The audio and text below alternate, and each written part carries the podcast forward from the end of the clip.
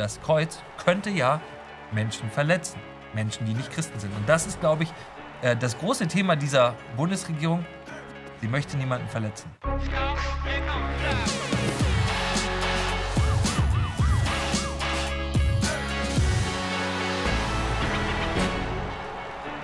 Herzlich willkommen bei Achtung Reiche. 2022 geht zu Ende. Was für ein irres Jahr mit einer der ersten Bundesregierungen, die dieses Land jemals gesehen hat. Ein irres Jahr für mich persönlich, für uns alle in diesem Land. Noch niemals hatten wir eine Regierung, die so wenig von dem getan hat, was so viele Menschen in diesem Land wollen. Atomkraftwerke weiterlaufen lassen zum Beispiel. Wir haben lange überlegt, ob und wie wir dieses Jahr noch einmal Revue passieren lassen. Und wir machen es so. Meine lieben Kolleginnen und Kollegen haben die Fotos aus diesem Jahr herausgesucht, von denen sie glauben, dass sie mich am meisten bewegt haben. Triggern, würde man heutzutage sagen. Ich kenne die Auswahl nicht, habe bei manchen eine leise Ahnung, was mich erwartet. Sonst mache ich mir normalerweise im Vorfeld sehr viele Gedanken über die Texte, die ich Ihnen hier präsentiere. Diese Nummer hier wird jetzt spontan zum Abschluss des Jahres. Ich schaue mir die Fotos an und sage Ihnen, was ich dazu denke. Und diese Fotos werden bei Ihnen sicher auch einiges auslösen. Also, los geht's. Laptop steht hier bei mir auf dem Tisch. Wie gesagt, heute etwas anderes Format, andere Position. Es geht nicht nur direkt in die Kamera. Ich schaue mir hier auf meinem Laptop die Fotos an und sage Ihnen, was ich über diese Fotos denke. Erstes Foto. Mal schauen, was wir da vorbereitet haben. Ah, Robert Habeck in Doha. Der Bückling von Katar. Äh, aus meiner Sicht die ja, der peinlichste oder zweitpeinlichste Verneigung in diesem Jahr. Nur Meghan Markle hat sich noch peinlicher verbeugt als Robert Habeck. Robert Habeck verbeugt sich hier vor dem Energieminister von Katar und will natürlich auch Menschenrechtsthemen angesprochen haben. Daran konnte sich der Energieminister von Katar im Nachhinein dann aber nicht erinnern. Was macht Robert Habeck hier? Robert Habeck bringt hier zum Ausdruck den ganzen kompletten Wahnsinn deutscher einerseits Geopolitik, aber vor allem deutscher Überheblichkeit. Robert Habeck bittet hier, bettelt kann man fast sagen, mit tiefer Verneigung, den Energieminister von Katar an um Öl, weil wir äh, um Gas, weil wir nicht mehr genug Gas in Deutschland haben. Er kauft also, versucht dem Emir von Katar mit deutschen Steuergeldern Gas abzukaufen. Von diesen Steuergeldern exportiert Katar dann seine islamistische Ideologie in alle Welt. Und um das zu unterbinden, schicken wir dann richtig die Fußballnationalmannschaft, die dann mit einer Armbinde ein starkes Zeichen setzen soll gegen die islamistische Ideologie in Katar. Was das Entscheidende also hier ist, ist, was wir auf diesem Foto nicht sehen. Auf diesem Foto hätte Robert Habeck zwingend, um seine tadellose Gesinnung zum Ausdruck zu bringen, eine Armbinde tragen müssen. Wie jeder gute deutsche Minister im Ausland, der andere Menschen auf der Welt belehren will, wie sie zu leben haben. Gucken wir uns das nächste Foto an. Ich bin gespannt. Ah, unser Bundeskanzler, der Respektkanzler Olaf Scholz. eine Szene für die Geschichtsbücher. Äh, eine Szene, die in einer normalen Welt jeden sozialdemokratischen Politiker zum Sturz bringen würde, zum Rücktritt zwingen würde. Was sehen wir hier? O Olaf Scholz, der Respektkanzler, lacht einen Bäcker aus. Lacht einen Bäcker aus. Ein Bäcker stellt ihm die Frage, wie es mit der Energiekrise weitergehen soll und sagt, und erschrecken Sie sich nicht, ich bin ein Bäcker. Und Olaf Scholz lacht. lacht über die Energiesorgen des Bäckers und erzählt eine Anekdote und sagt, vor einigen Tagen hat mich jemand angesprochen und gesagt, Herr Scholz, ich habe gerade meinen Ofen von Elektro auf Gas umgestellt. Und Olaf Scholz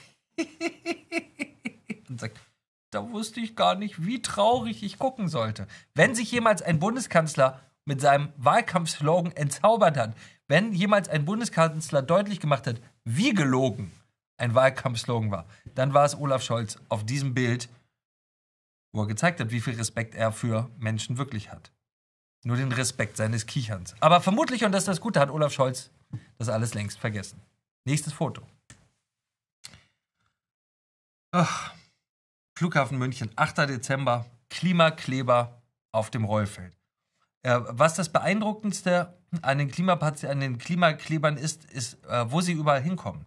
Äh, sie schaffen es, äh, äh, Rollfelder zu überwinden, die Rollfelder, die wir eigentlich spätestens seit dem 11. September gegen Islamisten abgesichert haben.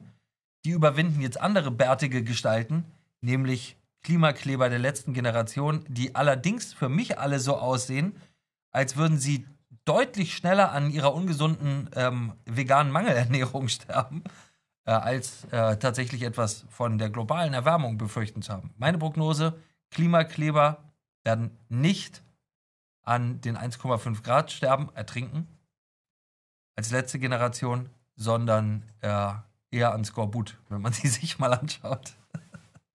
Nächstes Foto. Annalena Baerbock. Vom Völkerrecht her. Du machst ja so Hunde, Schweine, Ziegen, irgendwas. Ich komme eher vom Völkerrecht. Annalena Baerbock. Die einzige Frau, die jemals ein Buch geschrieben hat, das sie selber nicht nur nicht geschrieben, sondern nicht mal gelesen hat. Ähm, beim G7 Außenministertreffen in Münster im Friedenssaal. Und auch hier, wie so oft, das Entscheidende, nicht was man sieht, sondern was man nicht sieht. Nämlich das Kreuz hinter Annalena Baerbock. Denn, so hat Annalena Baerbocks Außenministerium das vom Völkerrecht her entschieden, das Kreuz könnte ja Menschen verletzen. Menschen, die nicht Christen sind. Und das ist, glaube ich, äh, das große Thema dieser Bundesregierung. Sie möchte niemanden verletzen. Sie möchte absolut niemanden verletzen. Sie möchte nicht, dass irgendjemand ähm, das Gefühl hat, nicht dazuzugehören. Sie möchte inklusiv und diverse sein. Diversität. Was heißt Diversität wirklich? Diversität heißt, dass alle unterschiedlich aussehen, aber einer Meinung sein müssen. Das ist Annalena Baerbock und das symbolisiert sie hier auf sehr schöne Weise, dadurch, dass sie etwas nicht symbolisiert, nämlich indem sie ein jahrhundertealtes Kreuz im Friedenssaal von Münster abhängen lässt. Die Grünen, die Partei der Cancel Culture. Schauen wir uns das nächste Foto an. Ja, äh, eines der äh, mit Sicherheit erschütterndsten Fotos seit dem Ende des Zweiten Weltkriegs ermordete Menschen, die Opfer äh, russischer Kriegsverbrechen in den Straßen der kleinen ukrainischen Stadt Bucha, etwas außerhalb von Kiew. Ich glaube, das ist das Foto, was uns allen in Deutschland bewusst gemacht hat, mit, oder sagen wir es anders, den Menschen, die seit, Jahr, seit einem Jahrzehnt nicht sehen wollten, mit wem wir es äh, im Kreml zu tun haben, mit was für einer Ideologie, mit was für einem Mindset, mit was für einer mörderischen Ideologie bei Wladimir Putin. Dieses Foto hat es dann auch den letzten Verherrlichern dieser Ideologie bewusst gemacht, dass wir es dort mit nichts anderem zu tun haben als mit Kriegsverbrechern. Ein Foto, das ähm, die Unterstützung für die Ukraine äh, so beschleunigt und befeuert hat, wie das eigentlich seit 2014 schon hätte sein sollen. Das Bittere an diesem Foto ist, dieses Foto hätte es so niemals geben dürfen und niemals geben müssen, wenn man das, was für jedermann ersichtlich war, schon früher erkannt hätte. Warum hat man das nicht erkannt? Ich glaube, die bittere Wahrheit ist, dass äh, weite Teile der Menschen, die uns regieren, weite Teile äh, der SPD sich in den letzten 15 Jahren in eine furchtbare, man kann es fast nennen, korrupte Abhängigkeit von Russland begeben haben und ähm, nicht die Politik des Westens gemacht haben, wenn es um Russland ging, sondern tatsächlich die Politik des Kremls. Und dieses Foto ist eine direkte Folge davon. Schauen wir auf das nächste Foto, äh, das ja mit diesem Foto direkt äh, verknüpft ist. 25. Juli, äh, Kiew, die deutsche Botschaft in Kiew, die Residenz der deutschen Botschaft in Kiew. Zu Gast in Kiew sind Nancy Faeser, unsere Innenministerin, Kampf gegen Rechts und Hubertus Heil, der Arbeitsminister. Auch sie wollten äh, Kiew mal besuchen und ihre Solidarität zum Ausdruck bringen, von der man in ihrer Partei der SPD die letzten Jahrzehnte rein gar nichts gemerkt hat. Und womit begießt man Solidarität mit den Opfern der Ukraine und Butscha am besten? Beim kleinen Gläschen. Wir wissen nicht, ob es Champagner im Champagnerglas ist. Auf jeden Fall ist es ein Champagnerglas mit Blick auf die bombardierte Stadt. Das ist Solidarität aller Sozis. Schauen wir auf das nächste Foto. Ah, die Frau, die uns das alles eingebrockt hat, Angela Merkel, genießt ihren äh, Ruhestand, während wir die Folgen ihrer Politik nicht genießen, sondern erleiden müssen. Genießt ihren Ruhestand mit ihren, ihrer guten Freundin Annette Schawan. Wir erinnern uns, Annette Schawan war mal Ministerin, hat sich dann sehr gefreut, dass Karl Theodor zu Gutenberg seinen Doktortitel abgeben musste, musste dann selber ihren Doktortitel abgeben, Annette Schawan hat in ihrem Leben nichts geleistet, außer nah bei Angela Merkel zu sein und wurde damit dafür mit einem der schönsten Jobs belohnt, die es in der Politik überhaupt gibt. Botschafterin im Vatikan. Botschafterin im Vatikan heißt, man hat nur alle 30 Jahre was zu tun, wenn mal der Papst stirbt. Und äh, mit dieser guten Freundin, Annette Schawan, genießt Angela Merkel jetzt ähm, die Sonnenstrahlen in Florenz, was eine gute Entscheidung ist, die Sonnenstrahlen zu genießen, weil Heizen ist einfach zu teuer geworden. Danke Angela Merkel. Schauen wir auf das nächste Foto, die Hochzeit des Jahres. Der äh, romantischste Moment des Jahres auf der wunderschönen Insel Sylt. Christian Lindner, unser Finanzminister, heiratet in einer bescheidenen kleinen Zeremonie im engsten Freundeskreis seine Freundin und äh, unsere großartige Kollegin Franka Lehfeld. Das Spannendste an dieser Beziehung finde ich bis heute die unsägliche Debatte, ob Franka Lehfeld über Politik berichten darf, wenn sie mit einem Politiker verheiratet ist. Weil sie dann ja vielleicht nicht mehr objektiv berichten könnte. Dazu muss man einmal ganz klar sagen, die allermeisten öffentlich-rechtlichen Journalisten sind nicht mit einem Politiker verheiratet und berichten trotzdem nicht objektiv über Politik. Sie lieben die Grünen. Sie lieben zwar keinen Grünen, aber dafür lieben sie die Grünen. Und das ganz ohne mit einem verheiratet zu sein. Insofern von unserer Seite auch im Nachhinein herzlichen Glückwunsch zu dieser Traumhochzeit. Alles Gute für die Ehe und äh, dass Franka Lehfeld nicht über Politik berichten dürfte, weil sie mit einem Politiker verheiratet ist, ist vollkommen absurd. Es gibt vermutlich niemand Objektiveres unter Berliner Hauptstadtjournalisten als Franka Lehfeld. So. Ach, ja da weiß man manchmal gar nicht so richtig, äh, man weiß, es, es sind so viele Dinge in diesem Jahr passiert, man weiß gar nicht, wie man dafür noch Worte finden soll. Also wir sehen hier den Respektkanzler Olaf Scholz, Deutschlands unfähigsten äh, Wirtschaftsminister, man muss sagen, den unfähigsten Wirtschaftsminister in der deutschen Geschichte. Robert, die sind nicht pleite, die hören nur auf zu arbeiten, Habeck und den stets gut gelaunten Christian Lindner, die äh, sich einen Bericht anschauen mit dem Titel Sicher durch den Winter. In dem Bericht geht es darum, Kommt Deutschland sicher durch den Winter? Haben wir genug Energie? Können wir noch heizen? Können wir es uns leisten, noch zu heizen? Und natürlich ist dieser Bericht wahnsinnig gute Unterhaltung. Man kann lachen über diesen Bericht. Man kann einfach lachen, wenn man da ein bisschen durchschmökert und die Horrorszenarien sich durchliest, wie äh, es in vielen deutschen Haushalten in diesem Winter nicht mehr warm wird, äh, wie viele deutsche Geldbörsen sich rasant leeren dadurch, dass wir die teuersten Energiepreise in der Geschichte unseres Landes haben, das macht unserer Respektregierung, der Zukunftsregierung, ganz offenkundig gute Laune. Schauen wir aufs nächste Foto. Will Smith. Will Smith, äh, ja, wirklich, das ist, das ist tatsächlich eines für mich einer der bewegendsten Momente des Jahres und ich bin da komplett anderer Meinung als äh, die meisten Menschen. Will Smith äh, ohrfeigt auf der Bühne der Oscars Chris Rock, weil Chris Rock seine Frau Jada Pinkett beleidigt hat. Auf offener Bühne. Vor einem weltweiten Millionen, vielleicht ist es sogar ein Milliardenpublikum. Danach hieß es, Will Smith muss sich entschuldigen, Will Smith muss in Therapie, Will Smith hat toxische Männlichkeit gezeigt, indem er Chris Rock da eine gelangt hat. Ich kann das ehrlich gestanden alles nicht nachvollziehen. Ich finde, äh, dass das die einzig richtige Reaktion darauf ist, wenn man miterleben muss, wie die eigene Frau, die eigene Familie auf offener Bühne beleidigt wird. Ab und zu mal so eine Ohrfeige rückt da Dinge wieder gerade. Deswegen Team Will Smith. 14. Hamburg, 14. August Hamburg. Ähm, das 9-Euro-Ticket startet.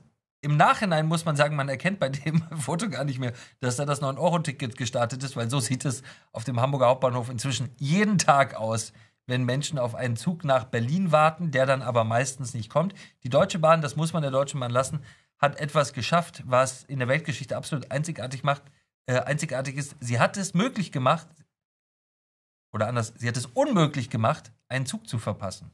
In Deutschland kann man keinen Zug mehr verpassen, weil er, selbst wenn man ihn verpassen würde, noch lange nicht da ist. Absolute großartige Errungenschaft von Bahnchef Richard Lutz, der sich gerade noch mal auf 60% verspätete Züge 10% Gehaltserhöhung eingestrichen hat. Klassischer Staatskonzern. Richard Lutz, der Mann, der es geschafft hat, dass man nicht mehr seinen Zug verpassen kann, weil der Zug einfach nicht kommt. Glückwunsch von Achtung Reichelt. Joe Biden. Joe, wo muss ich jetzt runter von der Bühne? Äh, hier, ah, ich schüttel mal die Hand, ah, da ist gar keiner. Joe Biden, mächtigster Mann der Welt, gleichzeitig vergesslichster mächtigster Mann der Welt. Ähm, es wäre fast lustig, wenn es nicht so traurig wäre. Äh, es ist, man muss es sagen, der mentale Trümmerhaufen der westlichen Welt.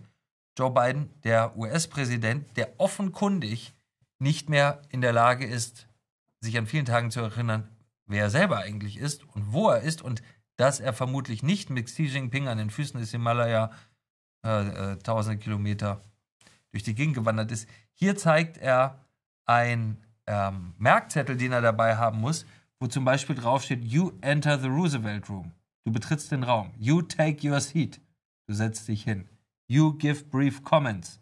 You ask Liz Scholler. You thank, you depart. Du verlässt den Raum. Wenn man auf dem Level von Regieanweisungen angekommen ist, dann ist US-Präsident vermutlich nicht mehr der richtige Job. Schauen wir uns das nächste Foto an. Äh, aus dem Dezember. Äh, Illa Kirchbeck, wir hier bei Achtung Reichelt haben groß über den Fall berichtet. Der Mord an einem jungen 14-jährigen Mädchen, das nichts anderes wollte, als den Bus zur Schule zu nehmen. Und auf dem, auf dem Weg zur Bushaltestelle wurde die 14-jährige Etche von einem Mann aus Eritrea einem Flüchtling aus Eritrea angegriffen mit einem Messer. Sie und ihre Freundin, ihre Freundin wurde schwer verletzt. Das 14-jährige Mädchen Etche wurde getötet. Es ist nicht der erste solche Fall in unserem Land. Wir kriegen immer wieder zu hören, das seien tragische, das seien schreckliche Einzelfälle. Aber jeder Mensch, der die Nachrichten verfolgt, weiß, es sind keine Einzelfälle und weiß, diese Form der Gewalt, mit der wir da seit einigen Jahren konfrontiert sind, die hat es früher in unserem Land so nicht gegeben. Deswegen ist dieser Fall nicht nur der schreckliche Mord, der er ist, sondern er ist auch ein weiteres Fanal, ein weiteres Zeichen, ein weiteres Mahnmal dafür, dass die Einwanderungspolitik, die Migrationspolitik, die unsere Regierung verfolgt, dieses Land unsicherer gemacht hat und noch unsicherer machen wird. Und es ist bitter, dass immer wieder junge Menschen ihr Leben lassen müssen, bis die Politik es hoffentlich irgendwann mal erkennt.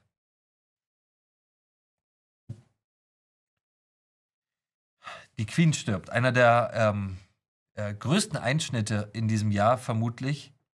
Der 8. September, der Tod der Queen, als abends um, äh, um oder gegen 18 Uhr über die BBC die Einmeldung lief, dass die Queen tatsächlich gestorben ist. Tatsächlich sage ich deswegen, weil die meisten Menschen von uns es vermutlich für unmöglich gehalten haben, dass die Queen jemals nicht mehr da sein würde, dass äh, diese Frau, die als junge Frau, man muss es sagen, gegen Hitler gekämpft hat, die Krankenwagenfahrerin in London während der Bombenangriffe war, die als junge Frau Menschen Mut zugesprochen hat, weiter gegen Hitler zu kämpfen und sich nicht zu ergeben, never surrender, dass diese Frau, mit der niemand in diesem Land nicht aufgewachsen ist, eines Tages nicht mehr da sein würde. Bewegende Bilder waren, dass in London ihr äh, Sohn Charles wird jetzt König und meine Prognose für das Könighaus ist, dass äh, mit der Queen nicht nur die Ehre eines Menschen, sondern auch die Ehre einer Institution zu Ende gehen wird. Denn die Queen hat all das, was sie symbolisiert hat, tatsächlich in ihrem Leben vorgelebt, während alle, die nach ihr kommen, nichts anderes sind als sehr wohlhabend aufgewachsene Erben.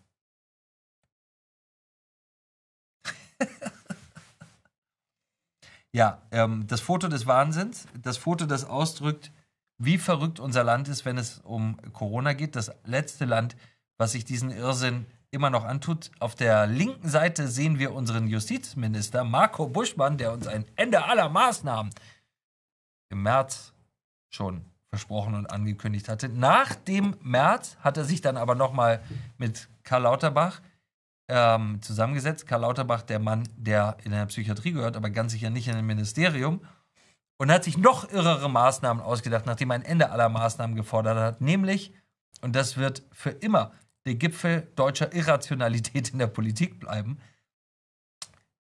dass sie, wenn sie auf Reisen gehen und mit der Bahn zum Flughafen fahren, in der Bahn eine Maske tragen, im Flugzeug dann aber nicht mehr. Das ist tatsächlich das, was wir von der FDP bekommen haben. Die sogenannte FDP2 Maskenpflicht, präsentiert von Marco Buschmann und seinem verrückten Gesundheitsminister.